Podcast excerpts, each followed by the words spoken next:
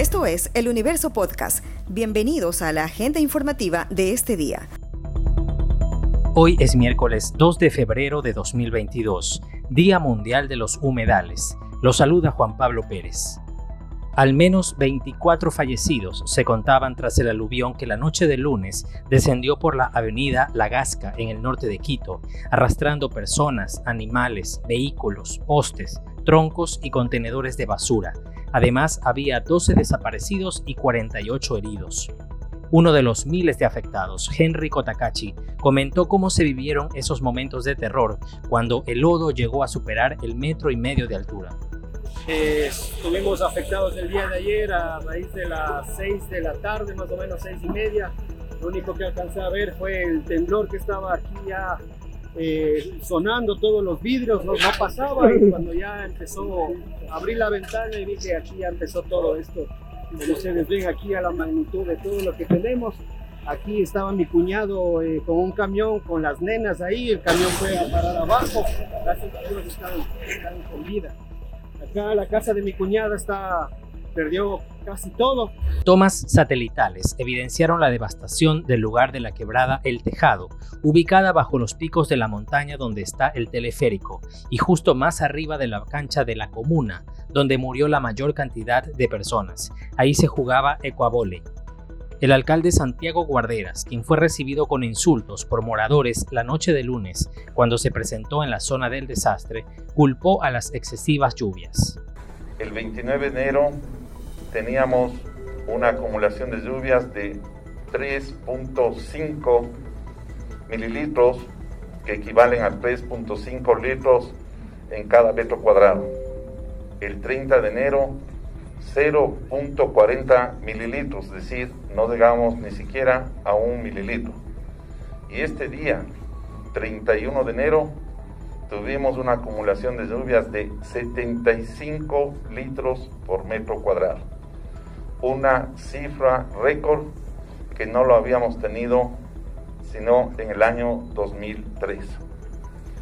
Naturalmente, este aluvión generó este deslizamiento de laderas de lodo que lamentablemente corrió por la quebrada y fue llevando y se chocó contra una cancha que existe abajo en la comuna, debajo de la avenida Mariscal Sucre, donde habían estado jugando ciudadanos boli el gerente de la empresa pública metropolitana de agua potable y saneamiento, Otón Ceballos, negó que el alud haya ocurrido por supuesta deforestación de la zona y descartó que tenga relación con el cenizario Urcupamba, como se asegura en redes sociales.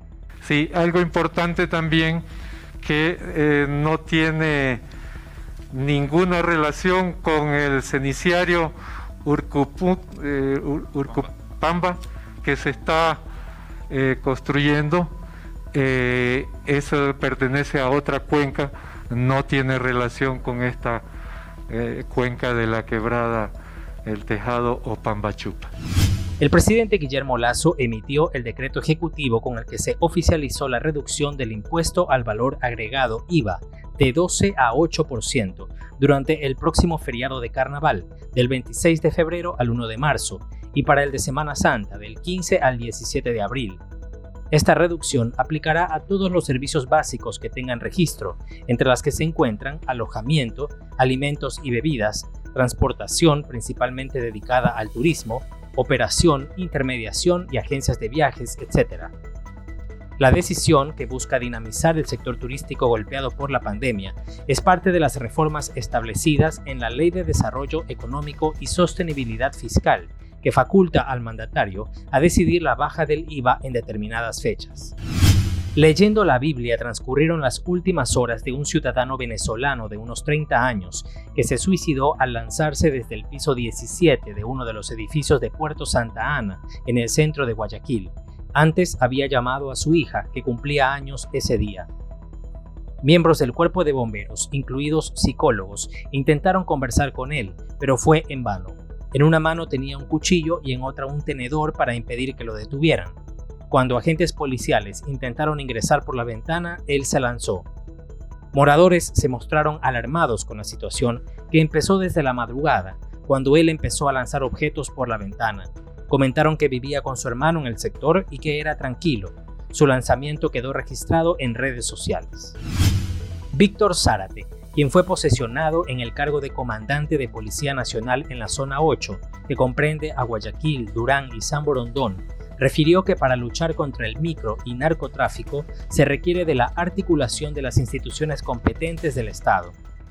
El jefe policial aseguró que la seguridad del país no depende únicamente de la Policía Nacional y dijo que el consumo de drogas es un problema de salud pública. El problema más grande que tiene el país es el micro y narcotráfico.